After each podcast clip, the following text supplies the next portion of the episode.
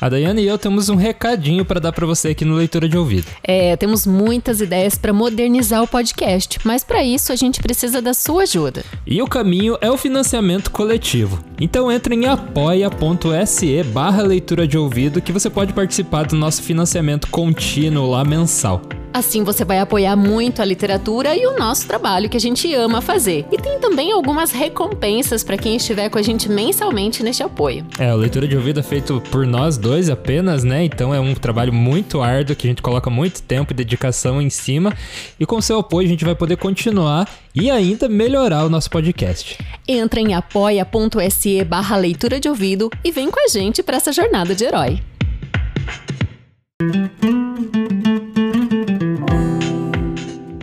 Bem-vindo ao Leitura de Ouvido, o podcast que transforma linhas em ondas sonoras. Eu sou o Lucas. Eu sou a Dayana. E o episódio de hoje é O Polegar do Engenheiro, de Sir Arthur Conan Doyle. Ele que em 1887 fez surgir no mundo Sherlock Holmes, o detetive mais famoso. É um episódio muito pedido, né, pelos nossos ouvintes. O pessoal tá pedindo faz tempo já o Sherlock Holmes e a gente traz aqui de maneira épica para você. Você tá na tua frente e vai, vai ter uma história incrível para você acompanhar. E no final a gente vem falar um pouco sobre a vida do autor e sobre esse conto aí que a gente vai ouvir agora. Boa leitura! O Polegar do Engenheiro, de Sir Arthur Conan Doyle. Tradução: Casemiro Linarte.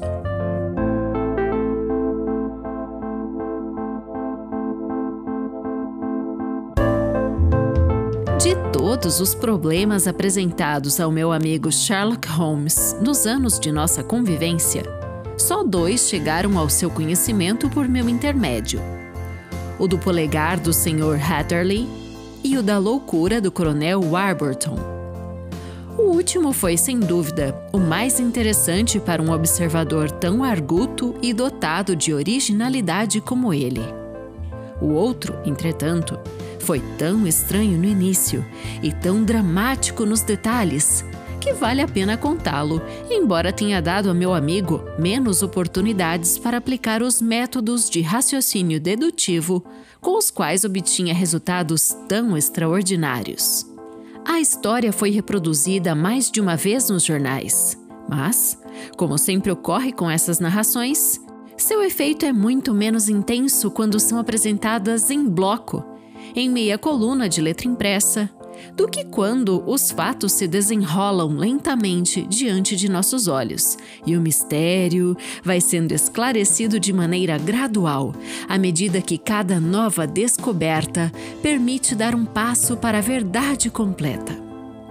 Na ocasião, os pormenores deste caso causaram uma impressão profunda em mim. E, mesmo dois anos depois, seu efeito quase não diminuiu. Os fatos que me disponho a resumir ocorreram no verão de 1889, pouco tempo depois do meu casamento. Eu voltar a exercer a medicina e deixar a Holmes sozinho em seu apartamento da Baker Street, embora o visitasse com frequência e às vezes até conseguisse convencê-lo a abandonar seus hábitos boêmios e ir visitar-nos.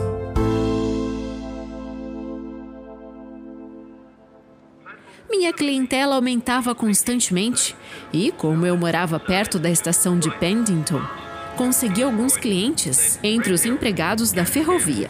Um deles, que eu havia curado de uma doença longa e dolorosa, não se cansava de elogiar meus talentos e procurava enviar-me todos os doentes sobre os quais tinha alguma influência. Um dia, pouco antes das sete da manhã, fui acordado pela empregada que batia à minha porta para anunciar que dois homens da estação de Pendleton esperavam no consultório. Vesti-me às pressas, pois sabia por experiência que os acidentes de estrada de ferro quase nunca eram triviais, e desci correndo a escada. Ao chegar embaixo, meu velho amigo, o guarda, saiu do consultório e fechou com cuidado a porta atrás dele. Ele está ali, cochichou, apontando com o dedo o aposento que acabava de deixar. Está bem. O que há então? Perguntei, pois o comportamento de meu interlocutor indicava que havia uma criatura estranha em meu consultório. É um cliente novo, continuou cochichando. Quis trazê-lo eu mesmo, pois assim não podia fugir. Ele está ali e não há nada a temer. Agora preciso ir, doutor. Tenho meu trabalho a fazer, assim como o senhor. E o leal intermediário foi embora, sem mesmo me dar tempo para agradecer. Entrei no consultório e encontrei um homem sentado junto à mesa. Estava vestido discretamente, com um terno de lã enxadrezado e um boné de pano que havia deixado em cima de meus livros. Uma de suas mãos estava enfaixada por um lenço, todo manchado de sangue. Era um jovem, de não mais de 25 anos, com um rosto enérgico, porém muito pálido deu-me a impressão de ser vítima de uma agitação intensa que só conseguia controlar recorrendo a toda a sua força de vontade. Lamento acordá-lo tão cedo, doutor, disse, mas sofri um acidente grave esta noite. Cheguei de trem esta manhã e, ao perguntar em Pendleton onde poderia encontrar um médico, este homem tão gentil me acompanhou até aqui. Dei meu cartão à empregada, mas vejo que ele o deixou sobre a mesa. Peguei o cartão e li. Victor Hatterley, engenheiro hidráulico, Victoria Street, 16A, terceiro andar. Eram o nome, a profissão e a residência de meu visitante da manhã. Lamento tê-lo feito esperar, disse eu, sentado em minha poltrona. Acaba de fazer uma viagem noturna, o que por si só é algo muito monótono, não é? Oh, não posso dizer que minha noite tenha sido monótona, respondeu ele, rindo nervosamente. Ria com vontade, em tom estridente, jogando-se para trás em sua cadeira e sacudindo-se da cabeça aos pés. Todos os meus instintos médicos se rebelaram contra esse ataque de riso. Pare com isso! gritei. Acalme-se! Dei-lhe um copo de água, mas de nada adiantou. Ele era vítima de um desses ataques histéricos que sofrem as pessoas de temperamento forte depois de passar por uma crise grave. Por fim, conseguiu acalmar-se, porém se mostrou exausto e um pouco envergonhado. Estou me comportando de maneira ridícula, disse, quase sem fôlego. De forma alguma, beba isso. Derramei algumas gotas de conhaque na água e a cor começou a voltar ao seu rosto. Já me sinto melhor, disse. Agora, doutor, tenha bondade de tratar do meu polegar, ou melhor, do lugar onde estava o meu polegar. Desenrolou o lenço e estendeu a mão. Ao ver a ferida, me assustei, apesar do sangue frio que uma longa prática me deu havia apenas quatro dedos e uma horrível superfície vermelha e esponjosa onde estivera o polegar. Este fora cortado ou arrancado pela raiz. Céus! exclamei. É uma ferida horrível. Deve ter perdido muito sangue. Creio que sim. No primeiro momento desmaiei e acho que fiquei sem sentidos muito tempo. Quando voltei a mim, notei que continuava perdendo sangue. Amarrei o lenço bem apertado no pulso e o apertei mais ainda com um palito. Perfeito. Deveria ser um cirurgião. Aprendi isso nas aulas de hidráulica, faz parte da minha especialidade. Esta ferida deve ter sido feita por um instrumento muito pesado e cortante, disse eu depois de examinar a ferida. Sim, por um instrumento parecido com a machadinha de um açougueiro. Suponho que foi um acidente? De modo algum. Então foi uma agressão criminosa? Acho que foi criminosa. Isso é horrível. Passei uma esponja na ferida, limpei-a, fiz o curativo e, por fim, cobri-a com algodão e bandagens embebidas em ácido fênico. Meu cliente aguentou tudo sem se mexer, embora mordesse o lábio de vez em quando. Como se sente? perguntei ao terminar. Muito bem. Seu conhaque e suas bandagens fizeram de mim um homem novo.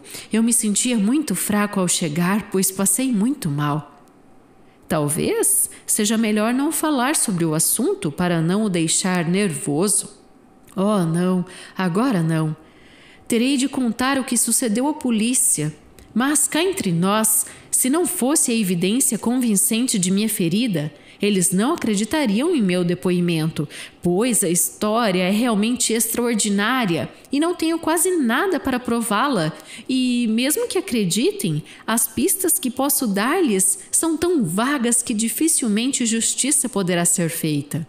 Ah! Exclamei. Se há um problema que deseja ver resolvido, recomendo que vá ao apartamento do meu amigo, Sherlock Holmes, antes de ir à polícia.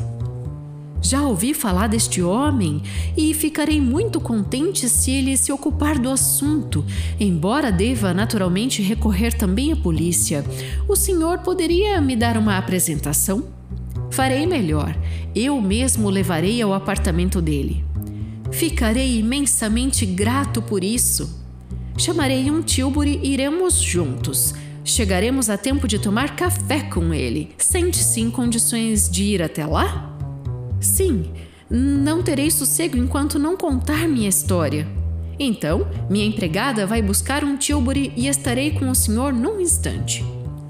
Subi rapidamente ao andar de cima. Expliquei o assunto à minha mulher em poucas palavras. E em menos de cinco minutos estava dentro de um carro, rodando com meu novo cliente rumo a Baker Street.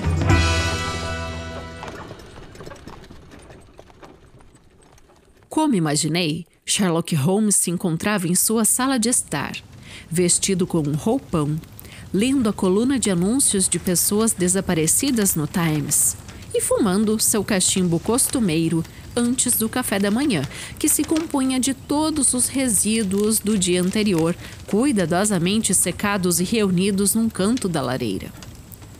Recebeu-nos com sua amabilidade habitual mandou vir mais ovos e toicinho defumado e juntou-se a nós num lauto café da manhã. Ao terminar, instalou o nosso novo conhecido no sofá, colocou uma almofada debaixo da cabeça e um copo de conhaque com água ao alcance da mão. É fácil ver que sua experiência não foi nada trivial, Sr. Hatterley, disse. Tenha bondade de recostar-se e faça de conta que está em sua casa. Conte-nos o que puder, mas pare quando se cansar e recupere suas forças tomando este estimulante.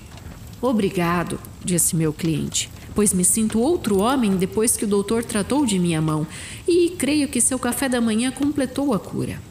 Procurarei abusar o menos possível de seu valioso tempo, por isso começarei a contar logo o que aconteceu comigo. Holmes se acomodou numa poltrona grande, com a expressão cansada e sonolenta que encobria seu temperamento vivo e animado. Sentei-me em frente dele e ouvimos em silêncio a história estranha que nosso visitante nos foi contando. É preciso que saibam que sou órfão e solteiro e moro sozinho num apartamento em Londres. Por profissão, sou engenheiro hidráulico e adquiri uma experiência apreciável nos sete anos em que fui aprendiz na Vanner e Matterson, a conhecida empresa de Greenwich. Há dois anos, terminando o período de aprendizado e dispondo de uma boa quantia de dinheiro que herdei com a morte de meu pobre pai decidi estabelecer-me por conta própria e aluguei um escritório na Victoria Street. Suponho que no início de um negócio independente é uma experiência terrível para todo mundo. Para mim, foi excepcionalmente duro. Em dois anos não tive mais que três consultas e um serviço de pouca importância. Isso foi tudo que minha profissão me proporcionou. Nesse período, meus vencimentos brutos se elevaram a 27 libras e 10 shillings. Todos os dias, das nove da manhã às quatro da tarde, esperei em vão em meu pequeno reduto visitantes que não vinham. E comecei a perder a paciência e a acreditar que nunca teria clientela. Ontem, no entanto, bem na hora em que me preparava para deixar o escritório, meu secretário entrou e anunciou que um senhor queria me ver para falar sobre um negócio. Entregou-me um cartão com o nome do coronel Lysander Stark, que entrou quase ao mesmo tempo. Era um homem de estatura acima da média, mas tão magro como nunca tinha visto outro igual. Seu rosto parecia reduzir-se ao nariz e ao queixo, e a pele da face se retesava sobre os ossos salientes. Essa magreza extrema devia ser natural e não efeito de uma doença, pois seus olhos brilhavam e seu passo era rápido e firme. Vestia-se com simplicidade, porém com esmero, e sua idade, diria, aproximava-se mais dos 40 que dos 30. Sr. Heatherley, perguntou com um leve sotaque alemão. O senhor me foi recomendado não só por sua competência profissional, mas também por sua discrição e capacidade de guardar segredo. Inclinei-me, sentindo-me tão lisonjeado como se sentiria qualquer jovem que recebesse esse cumprimento. Posso saber quem lhe deu essas referências tão boas? indaguei. Bem, talvez seja melhor não lhe dizer agora. Soube pela mesma fonte que é órfão e solteiro e vive sozinho em Londres. É verdade, respondi. Mas não vejo bem que relação isso pode ter com minhas qualidades profissionais. Pensei que queria falar comigo sobre um assunto profissional. Sem dúvida.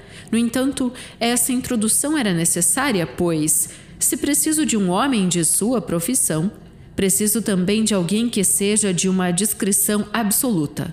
Absoluta, ouviu bem? Essa qualidade é encontrada com mais frequência num homem que mora sozinho que em outro que vive com a família. Se prometo guardar segredo, disse eu, pode estar totalmente certo de que o farei. Ele me olhava fixamente enquanto eu falava, e acho que nunca vi olhar tão desconfiado e inquiridor. Promete, então? perguntou ele por fim. Sim, prometo. Um silêncio absoluto e completo, antes, durante e depois? Nenhum comentário sobre o negócio, nem com palavras, nem por escrito? Já lhe dei minha palavra. Muito bem. Ele se levantou de repente, atravessou a sala como um raio e abriu a porta. O corredor estava deserto. Está tudo bem, disse ao voltar. Sei que os empregados às vezes mostram curiosidade sobre os assuntos de seus patrões, Agora podemos conversar com segurança. Aproximou sua cadeira da minha e recomeçou a me examinar com o mesmo olhar inquiridor e pensativo. Experimentei de repente uma sensação de repulsa e algo parecido com medo ante as maneiras estranhas daquele homem esquálido. Nem mesmo o receio de perder um cliente pôde me impedir de mostrar minha impaciência. Faça o favor de me explicar o que deseja, senhor. Eu disse: Meu tempo é valioso. Que o céu me perdoe esta última fase, uma mentira vulgar, mas as palavras saíram espontaneamente de meus lábios. Aceitaria 50 guinéus por uma noite de trabalho? Perfeitamente. Digo uma noite de trabalho, mas talvez não demore mais de uma hora. Quero simplesmente sua opinião sobre uma prensa hidráulica que não funciona bem. Se nos mostrar onde está o defeito, nós mesmos poderemos consertá-la. O que pensa de um trabalho desse tipo? O trabalho parece fácil e o pagamento generoso. É o que me parece. Gostaríamos que viesse esta noite no último trem. Para onde? Para Eford, em Berkshire. É um lugarejo situado nos limites de Oxfordshire e a 11 quilômetros de Reading, sai um trem de Pendleton que o deixará lá aproximadamente às 11h15 da noite. Muito bem. Estarei à sua espera com um carro. Então é muito longe da estação? Sim, nossa pequena empresa fica no campo, a 11 quilômetros da estação de Ayford. Duvido então que possamos chegar antes da meia-noite e suponho que não encontrarei um trem para me trazer de volta. Terei de passar a noite lá? Sim, mas não teremos problema para preparar-lhe uma cama. É muito inconveniente? Não poderia ir a uma hora mais oportuna? Pareceu-nos melhor que venha à noite. É para compensá-lo por qualquer incômodo que lhe pagamos, mesmo sendo jovem e desconhecido. Honorários iguais aos que poderia pedir uma das figuras de maior prestígio de sua profissão. No entanto, se prefere desistir do negócio, ainda tem tempo de sobra para fazê-lo. Pensei nos 50 guinéus e como poderiam ser úteis para mim. De modo algum, respondi. Ficarei satisfeito em conformar-me ao que deseja.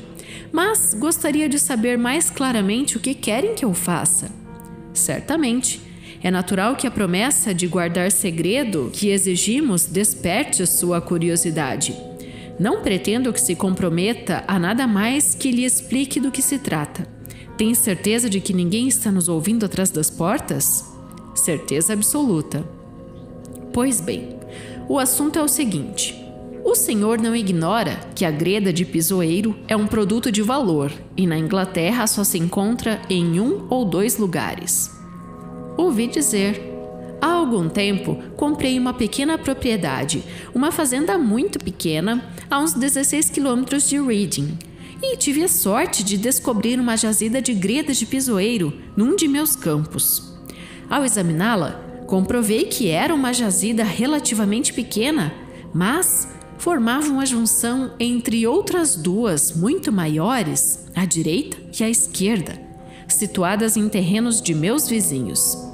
Essa boa gente ignorava por completo que suas terras continham um produto tão precioso quanto ouro. Como é natural, era de meu interesse comprar suas terras antes que descobrissem seu verdadeiro valor. Infelizmente, não tinha capital suficiente para fazer essa aquisição. Confiei o segredo a alguns amigos e eles me aconselharam a explorar discretamente a pequena jazida e juntar desse modo o dinheiro necessário para comprar os terrenos vizinhos.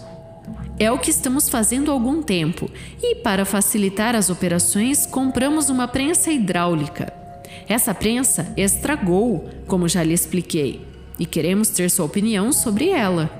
Mas guardamos nosso segredo cuidadosamente, pois se vierem a saber que especialistas em hidráulica estiveram em nossa casa, isso poderia despertar a curiosidade o Senhor compreende que, se a verdade for conhecida, será o adeus a possibilidade de comprar aqueles campos e realizar nosso projeto?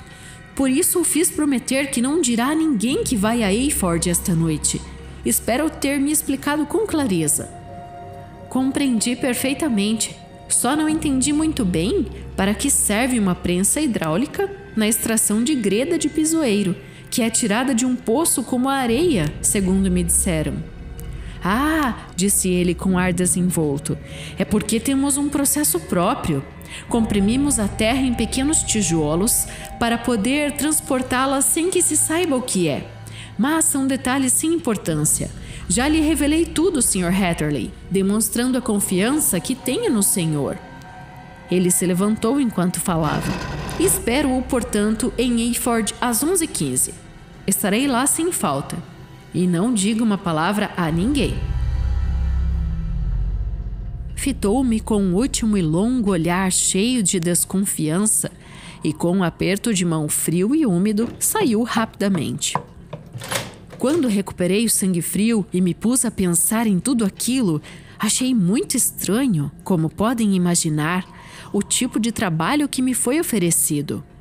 De um lado, Estava satisfeito, pois o pagamento era no mínimo dez vezes superior ao que eu teria pedido, e era possível que com esse serviço surgissem outros.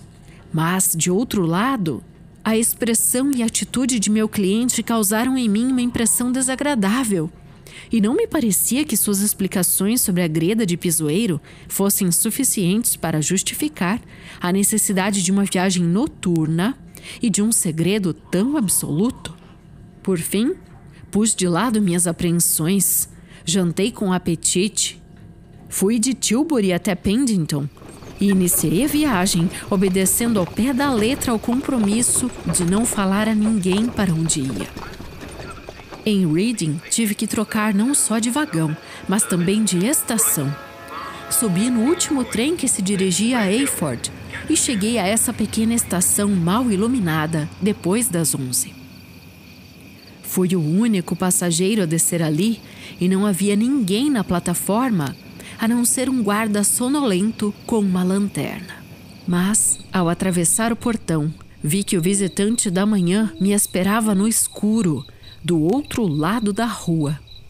Sem dizer uma palavra, pegou-me pelo braço e me fez subir a toda pressa num veículo que aguardava com a porta aberta.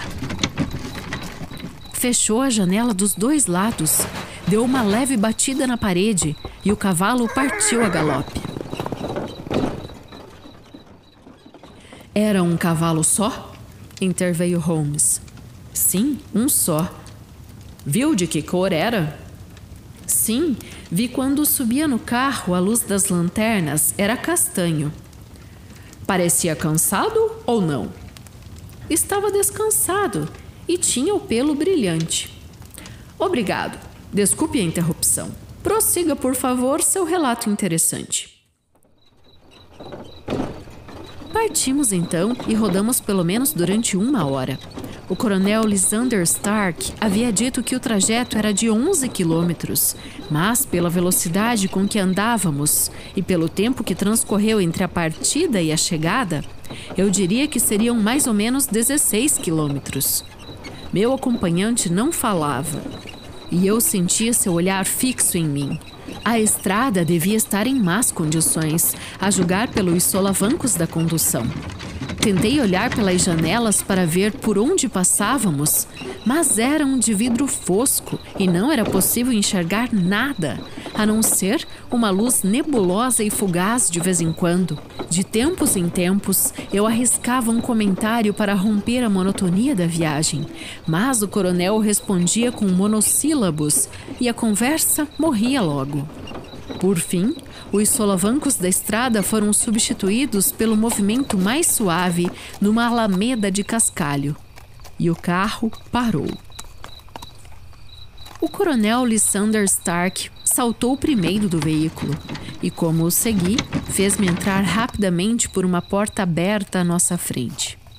Assim, descemos do carro e entramos diretamente no vestíbulo, de modo que não pude ver a fachada da casa. Tão logo transpus a soleira, a porta se fechou com um grande ruído e ouviu o rodar do carro que se afastava. Dentro da casa reinava uma escuridão total e o coronel procurou às apalpadelas uma caixa de fósforos, resmungando em voz baixa. De repente, uma porta se abriu na outra extremidade do corredor e uma longa faixa de luz chegou até nós. A faixa se ampliou e apareceu uma mulher, segurando uma lâmpada acima da cabeça e inclinando o corpo para a frente a fim de olhar para nós. Pude ver que era linda, e pelo brilho que a luz provocava em seu vestido escuro, notei que o tecido era de boa qualidade. Pronunciou algumas palavras em língua estrangeira, que pelo tom pareciam uma pergunta, e quando meu acompanhante lhe deu uma resposta rude e breve, ela experimentou tal sobressalto que quase deixou a lâmpada cair. O coronel Stark se aproximou dela, murmurou-lhe alguma coisa no ouvido e, empurrando-a para o lugar de onde saíra, voltou em minha direção com a lâmpada na mão. Quer ter a bondade de aguardar neste quarto alguns minutos? disse, abrindo outra porta. O aposento no qual eu me encontrava estava mobiliado sobriamente, com uma mesa redonda no centro, sobre a qual havia diversos livros em alemão. O coronel Stark colocou a lâmpada em cima de um harmônico, situado ao lado da porta. Não o farei esperar quase nada, disse e sumiu na escuridão. Dei uma olhada nos livros que estavam sobre a mesa e, apesar de não saber alemão, verifiquei que dois deles eram tratados científicos e os outros livros de poesia. Então me dirigi até a janela, esperando ver o campo ao redor. Mas a janela estava fechada com tábuas de carvalho e uma forte barra de ferro. Era uma casa espantosamente silenciosa. Afora o tic-tac de um velho relógio no corredor, tudo parecia morto dentro do edifício. Uma vaga sensação de mal-estar começou a me invadir. Quem eram aqueles alemães e o que faziam naquele lugar estranho e afastado? Onde estávamos? A uns 16 quilômetros de Ayford. Era tudo que eu sabia. Mas não tinha a menor ideia se era ao norte, ao sul, a leste ou a oeste. Para me tranquilizar, dizia a mim mesmo que Reading e talvez outras grandes cidades se encontrassem naquele raio e que, no final de contas, o lugar não estava tão isolado como eu imaginava. Todavia, a julgar pelo silêncio absoluto, não havia dúvida de que estávamos no campo. Andei de um lado para outro, cantando baixinho uma canção para me dar coragem e pensando nos 50 guinéus que estava ganhando. De repente, no meio do silêncio mais absoluto e sem que nenhum barulho de passos no exterior anunciasse, a porta se abriu lentamente. A mulher que já vira apareceu na abertura, com a escuridão do corredor às suas costas. Seu lindo rosto, iluminado em cheio pela luz amarela da lâmpada, revelava um medo intenso que me transmitiu. Levantou um dedo trêmulo, fazendo-me sinal para guardar silêncio, e sussurrou em meu ouvido algumas palavras no inglês vacilante, virando sem parar os olhos para a porta aberta atrás dela, como um animal assustado. Se fosse o senhor, iria embora, disse, parecendo-me fazer um grande esforço para falar com calma. Com certeza não ficaria aqui. O Senhor não foi feito para o trabalho que o aguarda. Mas, senhora, disse eu, ainda não fiz o que vim fazer. Não posso ir embora sem ter visto a máquina. Não vale a pena esperar, prosseguiu. Pode sair pela porta, ninguém o impedirá. Então, ao ver que eu sorria e abanava a cabeça, abandonou toda a reserva e deu um passo à frente, torcendo as mãos. Pelo amor de Deus! insistiu. Saia daqui antes que seja tarde demais! Sou teimoso por natureza e basta que um assunto apresente algum obstáculo para que sinta mais vontade de me envolver nele. Pensei nos 50 guinéus, na viagem cansativa que acabava de fazer na noite desagradável que parecia esperar-me. Faria tudo isso em troca de nada? Por que fugiria, afinal de contas, sem realizar meu trabalho e sem receber a remuneração a que tinha direito? Aquela mulher, pelo que dava para perceber, podia até ser uma pobre louca. Abanei a cabeça com ar decidido, embora a atitude dela me tivesse impressionado mais do que eu gostaria de admitir e declarei claramente minha intenção de permanecer onde estava. Ela ia recomeçar suas súplicas quando uma porta foi fechada ruidosamente em cima e ouvimos passos na escada. Ela escutou por um instante, ergueu as mãos ao céu num gesto de desespero e desapareceu tão rápida e silenciosamente como tinha vindo. Os recém-chegados eram o coronel Lysander Stark e um homem baixo e gordo com uma barba grisalha que saía das dobras de sua papada e que me foi apresentado como sendo o Sr. Ferguson. É meu secretário e gerente, explicou o coronel. A propósito, parece-me que deixei esta porta fechada quando saí. Receio que a corrente de ar o tenha incomodado. Ao contrário, disse eu, abria porque estava um pouco abafado. Lançou-me um de seus olhares desconfiados. Neste caso, talvez seja melhor tratarmos de nosso negócio, disse. O Sr. Ferguson e eu o acompanharemos para ver a máquina. Devo levar meu chapéu? Não é necessário. Ela está dentro da casa. O quê? Então extraem a greda de pisoeiro de dentro da casa? Não, não. Só usamos a máquina quando comprimimos a greda. Mas isso não tem importância. A única coisa que queremos é que examine a máquina e nos diga o que não funciona bem. Subimos os três. O coronel na frente com o lampião na mão, o gerente gordo e eu seguindo-o de perto. A casa velha era um verdadeiro labirinto com corredores, passagens estreitas, escadas em espiral, portas pequenas e baixas com soleiras gastas pelas gerações que haviam passado por elas. Não havia tapetes, nem sinal de móveis acima do andar térreo. e o reboco caía das paredes que a umidade cobria de manchas verdes e insalubres. Procurei adotar uma atitude tão despreocupada quanto era possível, mas não podia esquecer totalmente as advertências da mulher. Embora não quisesse escutá-las e não perdia de vista meus dois acompanhantes. Ferguson parecia um homem mal-humorado e silencioso. Mas, pelas poucas palavras que disse, compreendi que era pelo menos um compatriota. Coronel Lysander Stark parou finalmente em frente de uma porta baixa que abriu. Ela dava para um aposento pequeno e quadrado, no qual teríamos dificuldade de caber os três. Ferguson permaneceu fora e o coronel me fez entrar com ele. Estamos dentro da prensa hidráulica, disse e seria particularmente desagradável para nós se alguém a pusesse em funcionamento. O teto desse pequeno compartimento é, na realidade, o pistão compressor que vem bater no piso de metal com uma força de várias toneladas. Há ali fora pequenos cilindros laterais de água que recebem a pressão e a transmitem e multiplicam da forma que o senhor conhece. A máquina ainda funciona, mas com certa rigidez e perdeu um pouco de sua força. Tenha bondade de examiná-la e nos explicar como podemos consertá-la. Peguei o lampião de suas mãos e comecei um exame minucioso.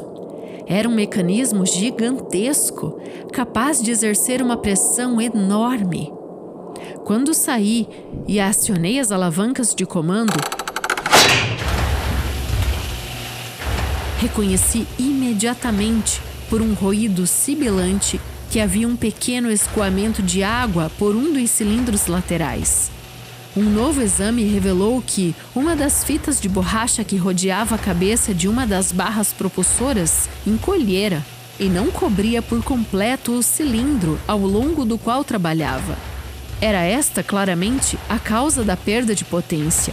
E indiquei a meus acompanhantes que me ouviram com muita atenção e fizeram várias perguntas concretas sobre o que deviam fazer para consertar a prensa.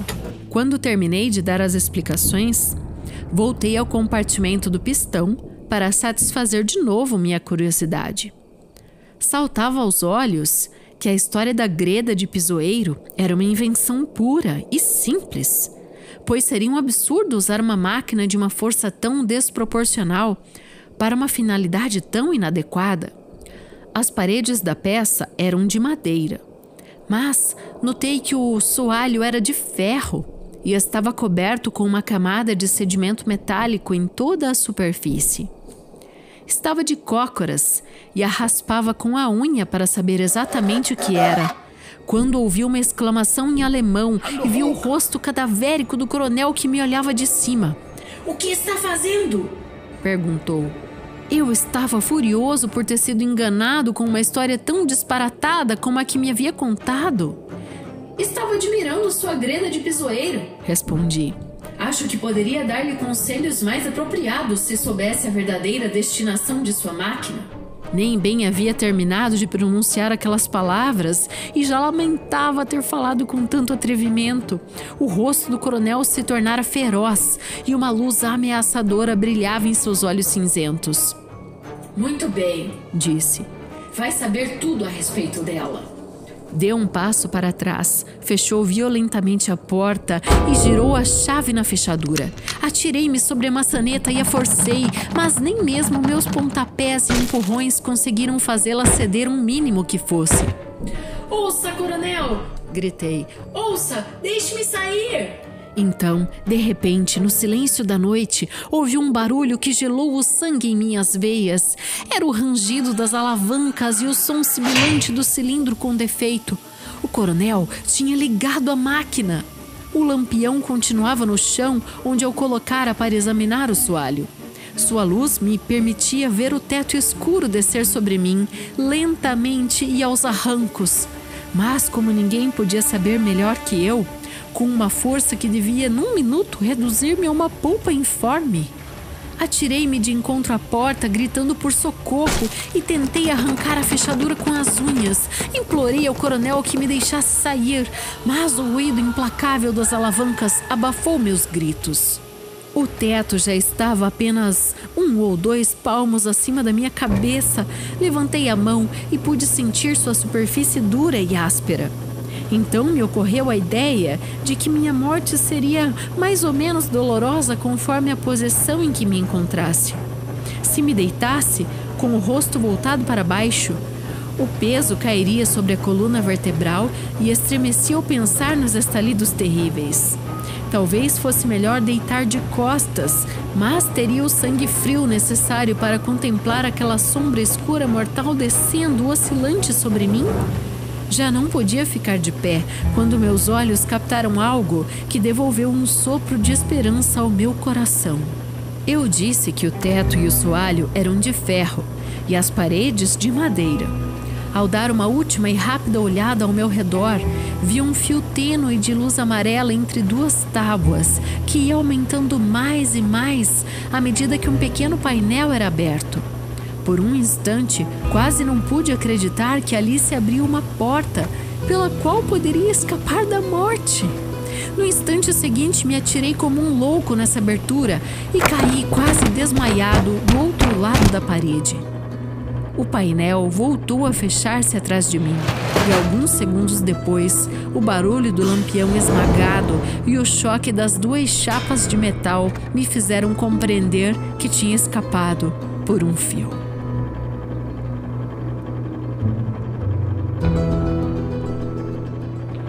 Puxão violento no pulso me fez voltar a mim. Abri os olhos e vi que estava caído nas lajes de um corredor estreito. Uma mulher que segurava uma vela estava inclinada sobre mim, esforçando-se para arrastar-me com a mão que estava livre. Era a mesma boa amiga cuja advertência havia desprezado com tanta estupidez. Venha, venha! gritou fora de si. Eles estarão aqui num instante. Verão que não está onde o deixaram. Não perca tempo, venha! Desta vez, pelo menos, não desprezei seu aviso. Levantei-me com esforço e corri com ela até o fim do corredor, onde se encontrava uma escada em espiral que nos levou a uma passagem mais larga. No momento em que chegamos ali, ouvimos o ruído de passos apressados e gritos de duas vozes, uma respondendo à outra, no andar onde nos encontrávamos e no andar de baixo. Minha guia se deteve e olhou ao redor como se não soubesse o que fazer. Abriu então uma porta que dava acesso a um quarto, onde uma janela aberta permitia ver a luz brilhar. É a sua única oportunidade, disse. É muito alto, mas acho que pode saltar. Enquanto ela falava, apareceu uma luz no extremo oposto do corredor e vi a silhueta longa e magra do coronel Lysander Stark correndo em nossa direção com uma lanterna em uma mão e uma arma parecida com uma machadinha de açougueiro na outra. Atravessei o quarto correndo, abri a janela e olhei para fora. O jardim não podia parecer mais tranquilo, agradável e acolhedor ao luar. A distância que me separava dele era grande. Subi ao parapeito, mas não quis saltar antes de ouvir o que ia suceder entre minha salvadora e o miserável que me perseguia. Se a maltratasse, eu estava decidido em enfrentar tudo e correr em sua ajuda. Este pensamento mal havia passado pela minha cabeça quando ele chegou à porta, afastando a mulher para passar à força, mas ela o abraçou e tentou detê-lo. Fritz, Fritz! gritou em inglês. Lembre-se do que me prometeu da última vez. Disse que não ia acontecer nunca mais. Ele não dirá nada. Tenho certeza de que não dirá nada. Está louca, Elisa! gritou ele por sua vez, tentando se desvencilhar. Será a nossa ruína. Ele viu demais, deixe-me passar. Empurrou-a com força para um lado e, correndo até a janela, atacou-me com sua arma pesada. Eu me dependurara no parapeito, agarrado com as duas mãos quando recebi o golpe. Senti uma dor intensa, minhas mãos se soltaram e caí no jardim. A queda foi violenta, mas não sofri dano algum. Levantei-me e corri entre os arbustos tão depressa quanto pude, pois sabia que ainda não estava fora de perigo. De repente, enquanto corria, comecei a sentir tontura e quase desmaiei. Olhei minha mão, na qual sentia pontadas dolorosas, e vi então que o dedo polegar havia sido cortado. E o sangue jorrava da ferida. Tentei estancá-lo enrolando a mão com o lenço, mas meus ouvidos começaram a zunir e caí desfalecido no meio das roseiras. Não saberia dizer quanto tempo permaneci sem sentidos. Deve ter sido por muito tempo, pois quando voltei a mim, a lua tinha desaparecido e um belo dia começava a despontar. Minhas roupas estavam úmidas de orvalho e a manga do casaco manchada de sangue. A dor de minha ferida me lembrou num instante todos os incidentes da noite e me levantei de um salto, com a sensação de que ainda não me encontrava a salvo de meus perseguidores. Mas qual não foi meu espanto ao olhar ao redor, que não havia mais sinal da casa, nem do jardim? Estava no canto de uma sebe ao lado da grande estrada e um pouco mais abaixo se encontrava um edifício longo e baixo que reconheci ao me aproximar, como sendo a estação na qual havia descido na noite anterior.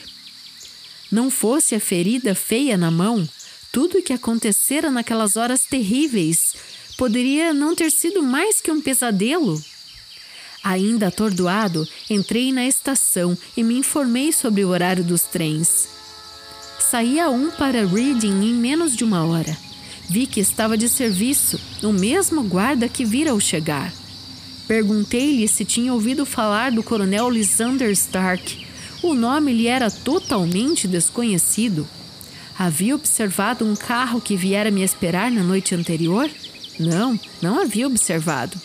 Indaguei então se havia uma delegacia de polícia perto dali. Havia uma a cerca de cinco quilômetros, respondeu-me. Era muito longe para mim, no estado de fraqueza em que me encontrava. Resolvi esperar até chegar a Londres para contar minha história à polícia. Era um pouco mais de seis horas quando cheguei. Minha primeira preocupação foi fazer um curativo na mão e em seguida o senhor teve a bondade de me trazer aqui. Coloco meu caso em suas mãos e farei exatamente o que disser. Permanecemos algum tempo em silêncio depois de ouvir este relato extraordinário. Então, Sherlock Holmes pegou numa estante um dos arquivos enormes nos quais guardava os recortes de jornais. Tenho aqui um anúncio que pode interessar-lhe, disse. Foi publicado em todos os jornais há cerca de um ano. Ouça. Desaparecido desde o dia 9 do corrente, Jeremia Hailing, de 26 anos, engenheiro hidráulico. Saiu de sua residência às 10 horas da noite e não foi mais visto depois. Estava vestido, etc. Ah, imagino que esta foi a última vez que o coronel precisou consertar sua prensa? Meu Deus! exclamou meu cliente. Isso explica o que a mulher disse. Sem dúvida alguma, Está claro que o coronel é um homem frio e determinado que nada detém. Está decidido a não deixar nada atrapalhar seus planos, como os piratas antigos que não deixavam nenhum sobrevivente nos navios que capturavam. Bem, cada minuto agora é precioso. Assim, se o senhor se sentir com força suficiente, passaremos agora mesmo pela Scotland Yard e iremos em seguida a Ayford. Cerca de três horas mais tarde, estávamos todos no trem que saía de Reading com destino ao povoado de Berkshire, que fora o cenário do drama. Éramos ao todo cinco: Sherlock Holmes, o engenheiro hidráulico, o inspetor Bradstreet, de Scotland Yard, um detetive e eu. Bradstreet desdobrara um mapa militar do condado sobre o banco e estava ocupado com o compasso desenhando um círculo, tendo Eyford como centro. Aqui está, disse. Este círculo tem um raio de 16 quilômetros a partir do povoado. O lugar que nos interessa deve estar dentro dessa linha. O senhor disse 16 quilômetros, não foi? Foi mais ou menos uma hora de viagem. e acha que o trouxeram de volta ao ponto de partida quando estava inconsciente. Deve ter sido assim. Conservo também a vaga lembrança de ter sido erguido e levado a alguma parte. O que não consigo entender, disse eu, é que o tenham poupado quando o encontraram desmaiado no jardim. O miserável talvez tenha se sensibilizado com as súplicas da mulher. Não me parece provável, nunca em minha vida vi rosto mais implacável. Logo esclareceremos tudo isso, assegurou Bradstreet. Agora, no círculo que desenhei, gostaria de saber em que ponto poderemos encontrar as pessoas que procuramos. Acho que posso apontá-lo, disse Holmes com calma. É possível? exclamou o inspetor. Então já tem uma opinião sobre o caso? Vamos ver quem concorda com o senhor. Eu digo que estão no sul, porque a região é menos habitada deste lado. Eu fico com o leste, arriscou meu cliente. Eu voto pelo oeste, apontou o detetive. Há muitas casas isoladas nesta parte. E eu me inclino pelo norte, disse eu, porque ali não há nenhuma colina e nosso amigo não notou que o carro tivesse subido alguma elevação. Ora! exclamou o inspetor rindo. É uma bela diversidade de opiniões. Dividimos os quatro pontos cardeais entre nós. A quem concede o voto decisivo, Sr. Holmes? Estão todos errados. Mas não podemos estar todos errados. Podem sim. O meu voto é por este ponto. E ele colocou o dedo no centro do círculo. É aqui que os encontraremos. E a viagem de 16 quilômetros? Indagou Hatterley. Oito para ir e oito para voltar. Nada mais simples. O senhor mesmo disse que o cavalo estava descansado. Como poderia estar se já tinha feito 16 quilômetros por estradas em más condições? Realmente, é um truque que não deixa de ser provável, comentou Bradstreet pensativo. O que não levanta dúvida nenhuma é a natureza dessa quadrilha. Absolutamente nenhuma, disse Holmes. São fabricantes de moedas falsas em grande escala e usam a prensa para fazer o amálgama que substitui a prata. Há algum tempo sabíamos que uma quadrilha bem organizada fabricava moeda falsa, explicou o inspetor. Vinham cunhando meia coroas aos milhares. Seguimos sua pista até Reading, mas não foi possível ir adiante dissimulavam seus vestígios com perfeição, o que indica que se trata de profissionais experientes. Mas agora, graças a esse feliz acaso, acho que vamos botar as mãos neles. O inspetor se enganava. Estes malfeitores não deviam cair nas mãos da justiça. Quando o trem estava na estação de Ayford, Vimos uma coluna de fumaça enorme que se erguia por trás de um pequeno grupo de árvores na vizinhança e se estendia sobre a paisagem como uma imensa pena de avestruz. Um incêndio numa casa? perguntou Bradstreet ao chefe da estação, no momento em que o trem se punha em movimento para seguir seu caminho. Sim, senhor. Quando começou? Ouvi dizer que foi durante a noite mas foi se agravando e agora a casa inteira está em chamas. A quem a casa pertence? Ao Dr. Basher. Diga-me, interrompeu o engenheiro. O Dr. Basher é alemão, muito magro, com um nariz fino e comprido? O chefe da estação se pôs a rir. Não, senhor. O Dr. Basher é inglês e não há em toda a região homem mais gordo. Mas com ele vive um senhor, doente, segundo ouvi dizer, que é estrangeiro e a quem um bom bife de Berkshire não faria mal. O chefe da estação ainda não havia terminado sua explicação e já corríamos em direção ao incêndio. A estrada subia uma pequena colina e no alto pudemos ver diante de nós uma grande casa branca soltando fogo por todas as janelas e aberturas, enquanto no jardim de frente três carros de bombeiros se esforçavam em vão para dominar as chamas. É esta mesma! gritou Hatterley no auge da agitação. Ali estão a alameda de cascalho e as roseiras em que caí, e foi da janela do segundo andar que saltei. Bem, pelo menos conseguiu vingar-se deles, disse Holmes. Não há a menor dúvida de que foi seu lampião de querosene, ao ser esmagado pela prensa, que pôs fogo nas paredes de madeira. Eles estavam tão ocupados em persegui-lo que não perceberam a tempo. Agora abra bem os olhos para ver se consegue reconhecer no meio de toda essa gente seus amigos de ontem à noite. Embora eu receie que a estas horas já se encontrem a centenas de quilômetros daqui. Os temores de Holmes se confirmaram, pois daquele dia em diante ninguém mais ouviu falar da linda mulher, do alemão sinistro e do inglês mal-humorado. Nas primeiras horas daquela manhã, um camponês cruzou com uma charrete que rodava a toda pressa em direção a Reading, carregando várias pessoas e caixas volumosas. Mas ali se perdia a pista dos fugitivos e nem mesmo a habilidade de Holmes foi capaz de descobrir o menor indício do seu paradeiro. Os bombeiros se surpreenderam muito com os dispositivos estranhos que encontraram na casa e ainda mais ao descobrir um polegar humano recentemente amputado no parapeito de uma janela do segundo andar.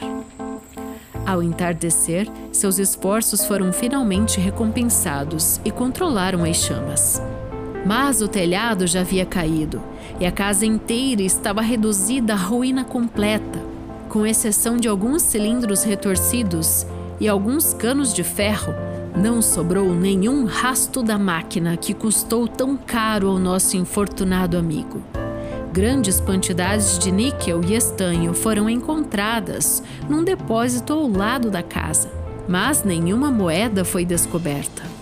O que talvez possa ser explicado pela presença das caixas volumosas a que se referiu o camponês. A maneira como o ferido foi levado do jardim ao local onde recuperou os sentidos poderia tornar-se um mistério para sempre se não fosse a terra macia do jardim, que nos revelou uma história simples. Era evidente que fora carregado por duas pessoas, uma das quais tinha os pés notavelmente pequenos e a outra os pés extraordinariamente grandes. O mais provável é que o inglês silencioso, menos ousado ou menos sanguinário que o companheiro, tem ajudado a mulher a transportar o homem inconsciente para um lugar que fosse menos comprometedor para eles. Que belo negócio acabei fazendo! disse o nosso engenheiro com um sorriso forçado enquanto ocupávamos nossos lugares no trem para regressar a Londres. Perdi o polegar e os 50 guinéus e o que ganhei em troca? Experiência, disse Holmes rindo. E indiretamente com mais uma vantagem, pois em toda parte onde narrar esta aventura, ganhará a fama de contador de histórias mais interessante do mundo.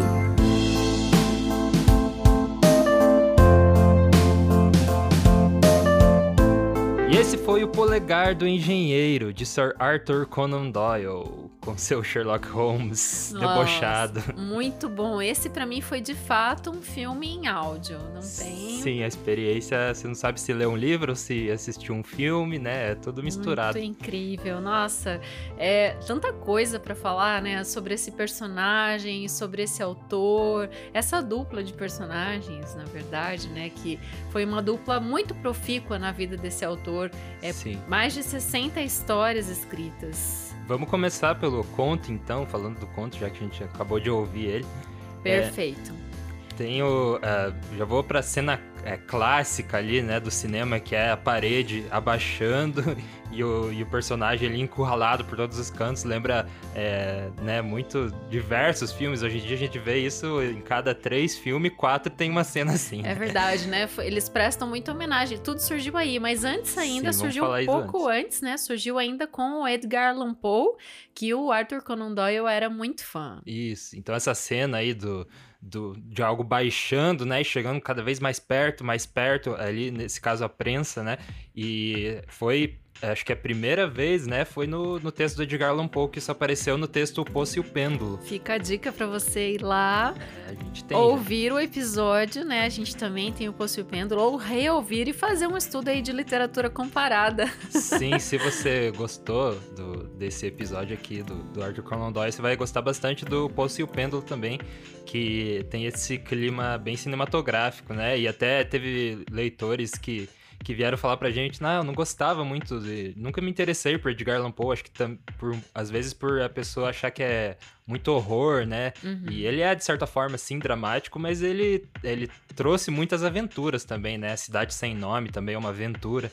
E é. o Poço Não, Cidade Sem Nome é do Lovecraft. Isso, Cidade Sem Nome é do Lovecraft. Que também inspira os textos do Arthur Conan Doyle. Isso. Mas fechando parênteses aí, então, uhum. volta lá no Poço e o Pêndulo que você vai achar um clima parecido, só que o Poço e o Pêndulo é meio que é inteiro esse, é. isso de ir baixando e baixando e baixando, uhum. né? Aqui a gente tem uma cena. É. E sabe, eu tava me lembrando que a, o, que a de mais recente que eu assisti com essa é, homenagem às paredes fechando uhum. é aquela série muito underground da Netflix, Dirk Gently. É, vamos ver quem conhece Dirk Gently. A gente aqui em casa é, assiste tudo que é, underground. Assiste com, com, os, com, os, filhos e é uma série que foi cancelada, infelizmente. Mas, é, era muito é, bacana. A gente que é nerd, que gosta de... Porque ela é baseada em Douglas Adams, né? No Guia do Mochileiro das, das Galáxias. Uhum. Baseada na obra dele, assim. Então tem aquele clima meio bizarro é. Mas é muito bacana, fica a dica também para assistir. Então, em O Polegar do Engenheiro eu vi cinco atos. Eu até anotei aqui. Nossa. Eu acho muito legal porque o romance policial, primeiro, você que é, gosta muito de noir, eu acho que você poderia iniciar falando dos elementos que existem num texto policial sempre, né? Sim. É. É, então, no, no ar a gente sempre tem a Femme Fatale, que não tem, né? É, Mas... tem mais ou menos, porque aquela mulher, a é Elisa é, ali, ela... ela... ela... só não teve um papel, assim, tão grande Sedutor, desde o começo, né? né? Mas ela foi a que salvou, Sim. deu pra entender que foi ela que salvou o protagonista.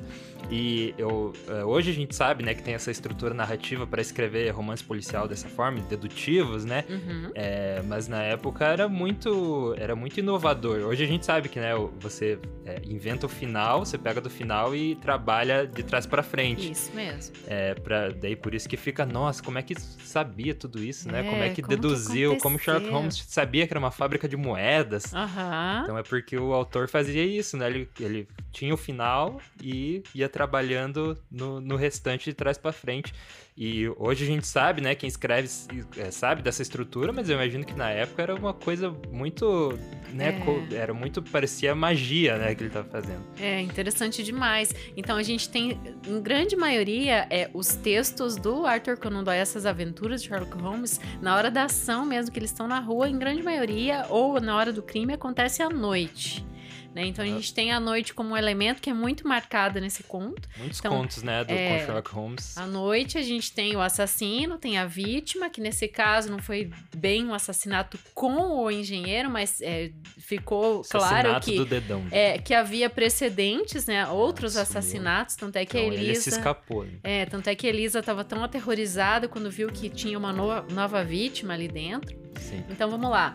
É, o Noir noite, femme fatale, é, assassino, assassino, e vítima. Isso, e essa, essa dúvida, né, que você tem de quem é. que é o assassino. É, geralmente em, em, Noir tem o assassino está entre eles, assim, eles não, eles não sabem quem que é.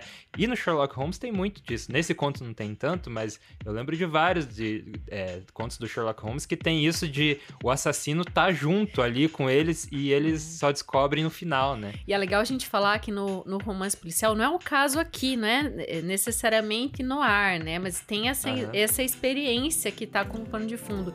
Mas em muitos casos casos, o leitor que é o detetive também, né? Ele que tá desvendando. É, quase nunca você, você desvenda, né? Eu, pelo menos, lendo, eu nunca conseguia. Eu fazia as minhas deduções, é, claro, né? Mas, mas, você faz baseado na tua criatividade, mas nunca é o que o escritor, né, concebeu. É, é muito bacana, né? Então, eu vou falar dos cinco atos que eu enxerguei. Então, a gente ah. tem ali o fato inicial, que é o momento presente da vida do Watson, que sempre é o Watson que narra as histórias, a gente tem que lembrar isso, né? E é, o Watson, então, é um alter ego do Arthur Conan Doyle, né? Então é Sim. é legal falar isso. Então, tem o fato inicial que acontece dois anos depois, então ele tá escrevendo dois anos depois do que aconteceu. Aí é. tem a narrativa Nossa, em si. Nem recordava disso. É, ele fala no começo, isso aconteceu em 1889, no verão de 1889, é, e eu já era casado, né? Então lembro. Até eu lembro quando eu, eu tava muito fissurada em ler os contos do Sherlock Holmes e e daí, quando o, o, Watson casa, existe uma certa quebra, uma ruptura, assim, na relação é, entre porque eles. daí, bah, o solteirão vai agora é... vai ter que mudar de casa, não vai, né, participar tanto. Sabe uma coisa que eu andei lendo? É, tem pessoas que falam que o Sherlock Holmes era misógino, Lucas. Não sei se você faz essa leitura dele. Ah, tem... Eu me espantei um pouco. Tem, né, bastante, por ele... É, por as mulheres eu acredito que ter essa, esse papel, assim, no, dentro dos contos, né? Não ter um papel tão forte assim. Eu não lembro de uma personagem feminina dele muito forte. E eu acho que é mais por essa por essa veia, assim. Eu não, não, não sei se na vida pessoal dele isso eu já não, não, não faço é, ideia. Eu lembro de uma que foi um, um dos únicas vezes que o Sherlock Holmes diz que perdeu, assim, a solução de um caso, que acho que tá até nesse mesmo livro. Vou mostrar a capa aqui para quem tá no YouTube, né? Que é essa aqui, As Aventuras de Sherlock Holmes. Uhum. Né, a gente trabalhou com essa versão pequenininha aqui, mas é bem legal. E uma das vezes é que ele perdeu para uma mulher. Mas deixa eu retomar meu raciocínio. Então, o fato inicial, dois anos depois acontecido, a narrativa, o acontecimento em si, que é super quente, a gente tá ali no meio do conto com aquela. Nossa, eu tô vendo um filme, tô vendo um filme, né? É muita ação. Aí a gente, depois disso, tem o fato investigativo, ou seja, o Sherlock Holmes com sua equipe, o Watson, né, e a própria vítima vai de novo no local. Isso é também uma marca, porque normalmente existe a volta cena na cena crime. do crime, né?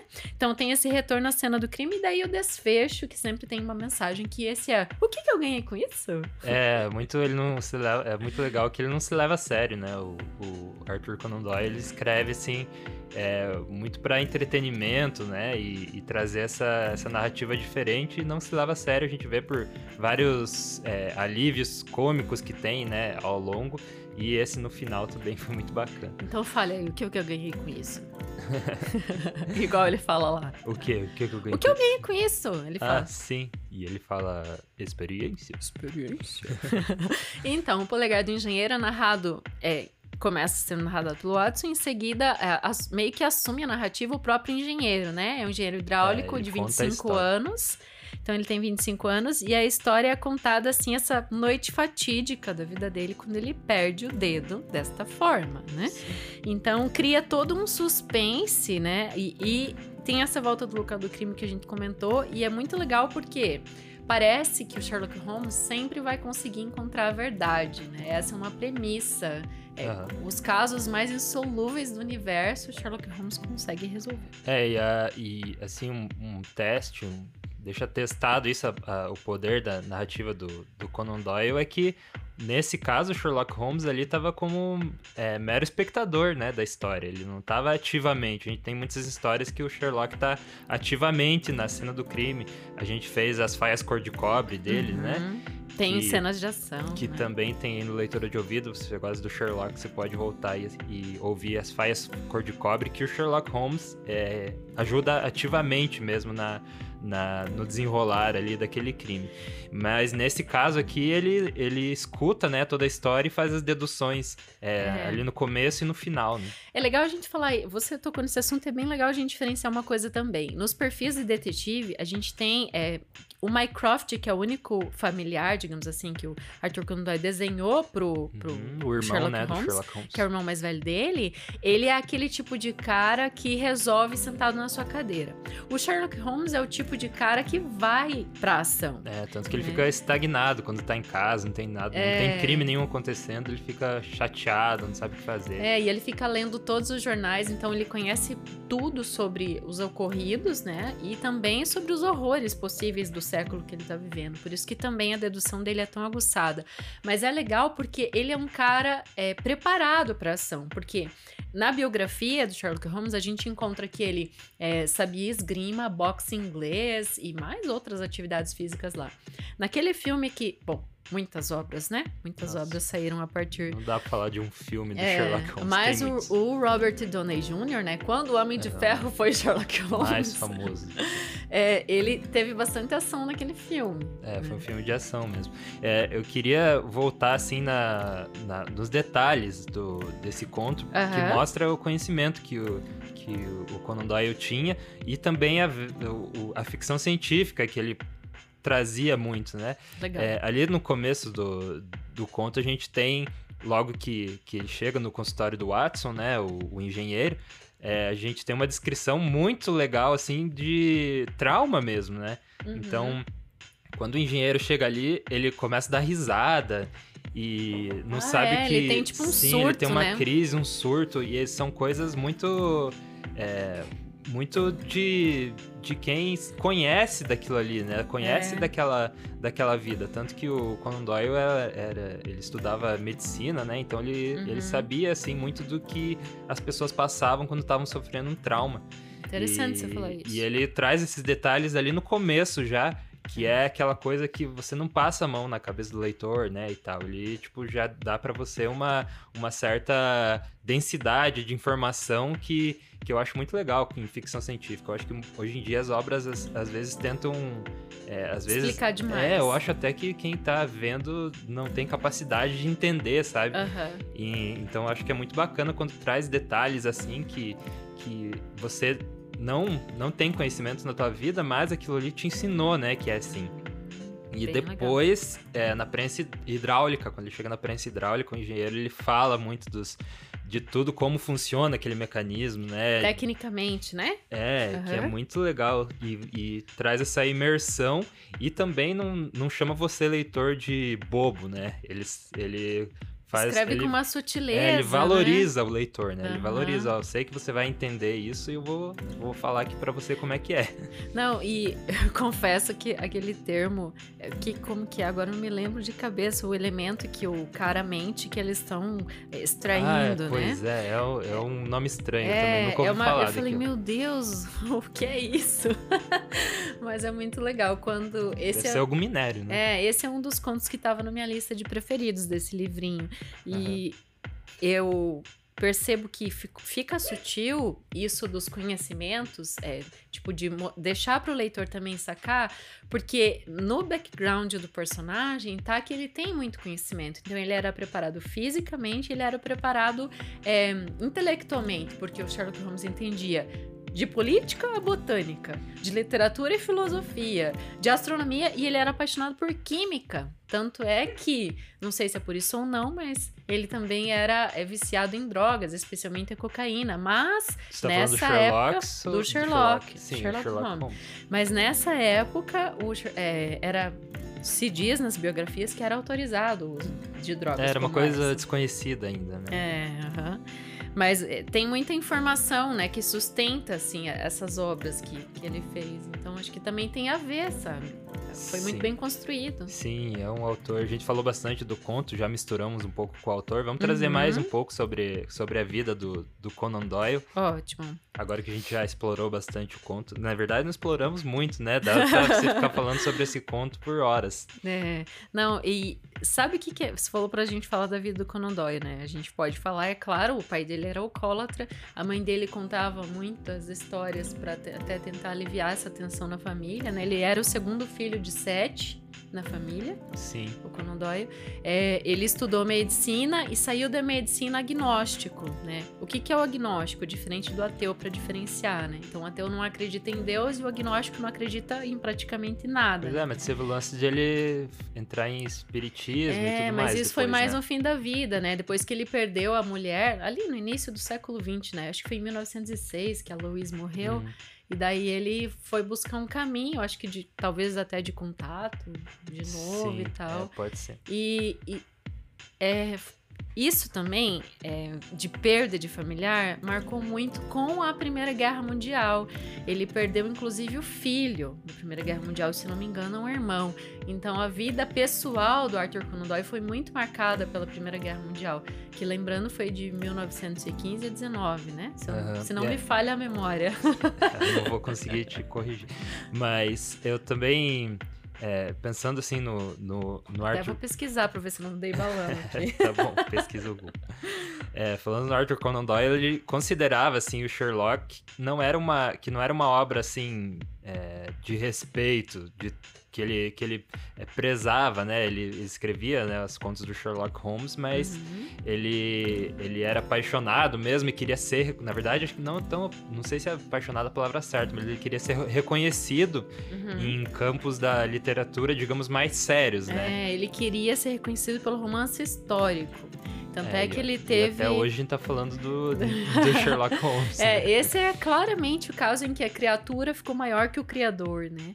E você não, não fala, na verdade. É, você pensa em Arthur Conan Doyle, você liga direto a chave Sherlock Holmes. Né? Sim, tanto que ele foi depois, né, virou Sir mas é. não por causa do só da literatura, mas pelo trabalho político ali, uhum. apesar de que diz que o rei lá ah, gostava de Sherlock Holmes. É, essa é uma história interessante é, também. E, e, acredito que, e com certeza, né, foi foi dado por, por causa do Sherlock Holmes, porque é um personagem é. muito é, enigmático, carismático, então, importante. nisso encontrei mais uma coincidência. O Arthur Conan Doyle ganhou o título de cavaleiro, né, que ganhou esse Sir em 1902. Na biografia do Sherlock Holmes, porque tem uma biografia do personagem, eu já vou falar mais detalhes dela aqui.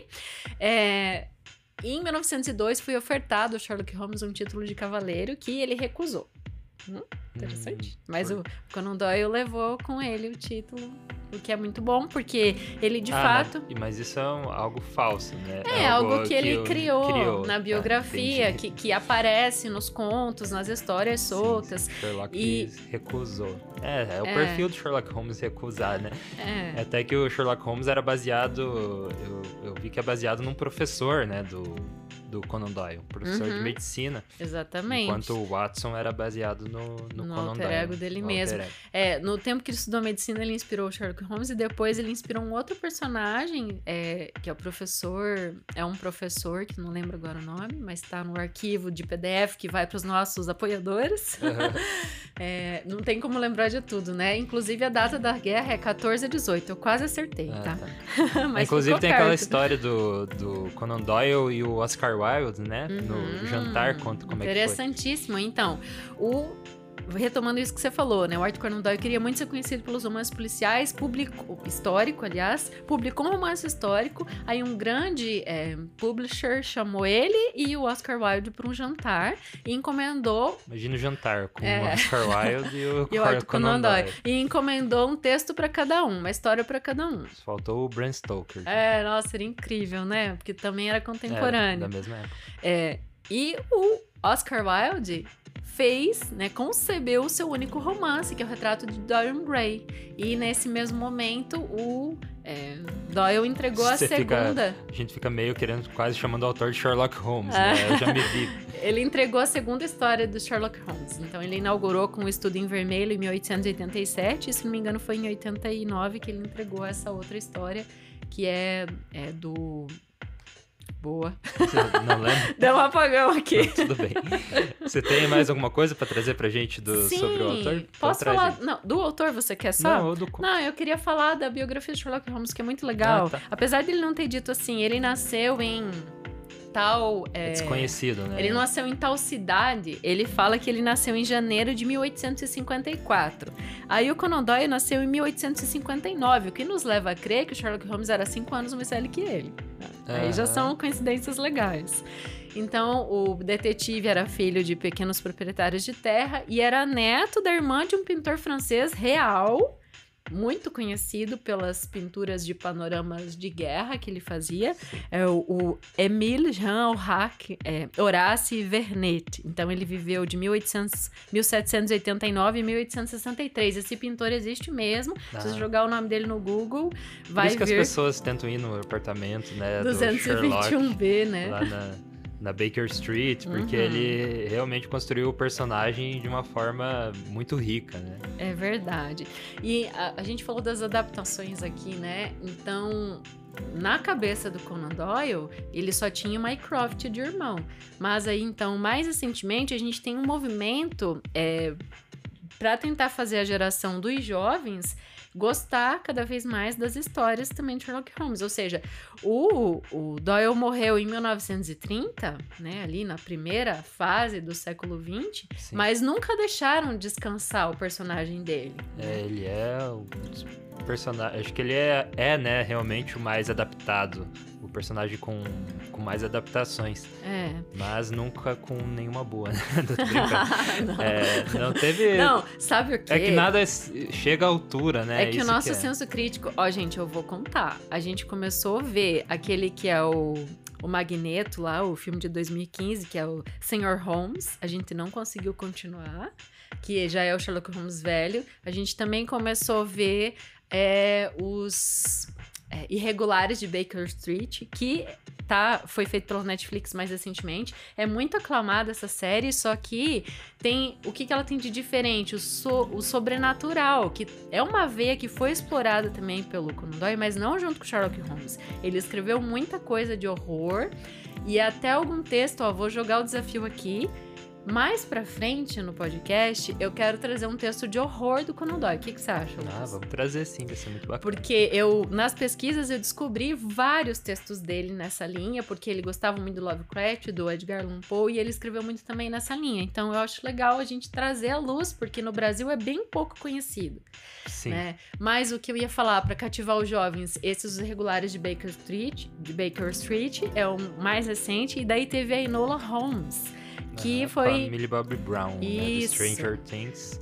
É, foi bem recebido assim pelo público, né? É, tanto que acho que vai ter uma continuação, algo assim. Então vendeu bem. É, é legal porque o que, que acontece nessa reconfiguração e a criação dessa personagem? Tanto o Watson quanto o Sherlock Holmes e o Mycroft, no caso, né, aparecem nesse filme de volta, só que parece que a Enola Holmes ela é mais esperta que o próprio Sherlock Holmes, porque ela engana o irmão, né, tipo, consegue se esconder em boa parte do filme dos dois irmãos que ficam procurando ela enquanto ela procura a mãe. Então, é investigação e prova que isso tá no sangue da família. Bem legal, assim, comentar é, são, isso. São adaptações. Eu ainda quero ver uma adaptação do Sherlock Holmes com um diretor assim bem mão firme, sabe? É, uhum. É, que, que não tenha medo de talvez até mudar a obra bastante, sabe? Fazer algo totalmente diferente. Eu acho que talvez essa, essa coisa de você querer ser muito fiel e querer também. A uh, Enola Holmes eu achei que também passou a mão na cabeça bastante do, de quem tá assistindo, assim. Não, não uhum. foi um, uma coisa bem é, orgânica e cheia de detalhes, como a gente vê o, os contos do Sherlock Holmes, né? Hum. Mas eu ainda espero ver uma adaptação bem surpreendente, assim, do Sherlock Holmes. Não necessariamente fiel, mas algo bem diferente, né, de tudo que foi feito. Pois é, daí a gente tem aquela outra série, Sherlock, que eh, coloca os dois no século XXI, daí com Ai. celular, de smartphone. O Benedict Cumberbatch é, é muito arrogante. Aquela Você série, não, não consigo assistir. É, porque ele é, ele é realmente bem um Sherlock arrogante ao extremo, assim. Uhum. Que é, o, é um personagem meio anti-herói, até você não sabe se gosta ou se não gosta dele, mas é, eu não, não, não, me agradou tanto assim o personagem em si, apesar de eu gostar do ator, né? Do Benedict é, Mas existe um apelo sempre nessas adaptações. Essas todas que a gente tá falando é, foram estrelados em grande parte por Vingadores, ou por The Witcher, ou por He-Man, é, ou por, são, por Stranger Things. São né? pessoas por He-Man, não sei, né? Mas não, são... é, é no Enola Holmes, é o Henry, o... É, o Henry Cavill? É, o Henry Cavill. É, não, ele é o Superman. Ah, sim, o Superman, exatamente. é, o Superman. Então, Isso. é muitos super-heróis, né, que acabam é, fazendo. Tem que acabar fazendo essa, essa algo mais comercial mesmo. Uhum. Então, eu só queria falar mais uma coisa. As então... tentativas do Arthur Conan Doyle de tentar ser mais conhecido pelo romance histórico, então em 1891 ele resolve matar o Sherlock Holmes, né? Então é interessante a gente citar isso porque a mãe dele apelou: não, não mate. Muito, havia muitos fãs, muito amor. Ela deu histórias, deu ideias de contos para ele continuar. Ele acabou é, ficando com o personagem é, sumido quando ele cai nas cataratas lá é, de Reichenbach, na Suíça, lutando contra o seu maior inimigo, né? Que era o professor James é, Moriarty, né? Então era o uhum. mestre do crime em Londres. É por, é, é, por causa disso, né? Dele querer ser levado mais a sério, ele te, até tentou matar o personagem para para não precisar mais escrever, mas a comoção foi tanta que ele teve que voltar, né? É, Depois... Ele ganhou altas grana para fazer o é, personagem e daí voltar. acabou voltando. E escreveu mais quase 30 histórias, ou seja, muita história. E os nossos apoiadores aqui no Leitura de Ouvido, que se você quer apoiar o nosso podcast, você pode entrar em apoia.se barra leitura de ouvido, que você pode ser um dos nossos apoiadores e aparecer aqui nos créditos finais do nosso podcast. E eu vou começar dando um salve para o nosso novo apoiador dessa semana, o Denis Roberto da Silva Petuco. E ainda? Isso. Então, quer, vamos falar oficialmente agora o crédito? Sim. Então, os nossos apoiadores. Pra mim, eu já comecei. vamos repetir, já que, ele é o, já que ele entrou essa semana, vamos Sim. repetir o nome dele de novo. Então são eles: Denis Roberto da Silva Petuco, Anderson Luiz Fernandes, Bibiana Dana, Bruno Guedes com o Grupo Danco, Cristiane Bastos Cota, Cláudia Lubi, Letícia Lemos Gritti, Lilian Rinert, Raimundo Gabino dos Santos, Rosângela Marquese, Sérgio Rico da Luz, Silvia Schmidt e Zenilda Ribeiro. Obrigado, apoiadores do Leitura de Ouvido. E diz aí para nós, manda um direct no Instagram, manda um e-mail para leitura de ouvido.gmail.com se você quer ouvir mais contos do Sherlock. Se você quer que a gente traga essa parte da obra dele de terror, né, de horror, que eu também fiquei muito curioso, nunca li, vou, tô curioso para ler também. Manda para nós lá o que, que você, o que, que você pensa sobre isso ou qualquer outra sugestão que você tem aqui pro nosso podcast. Isso aí. E a gente te vê na próxima semana. Isso aí. Tchau, tchau.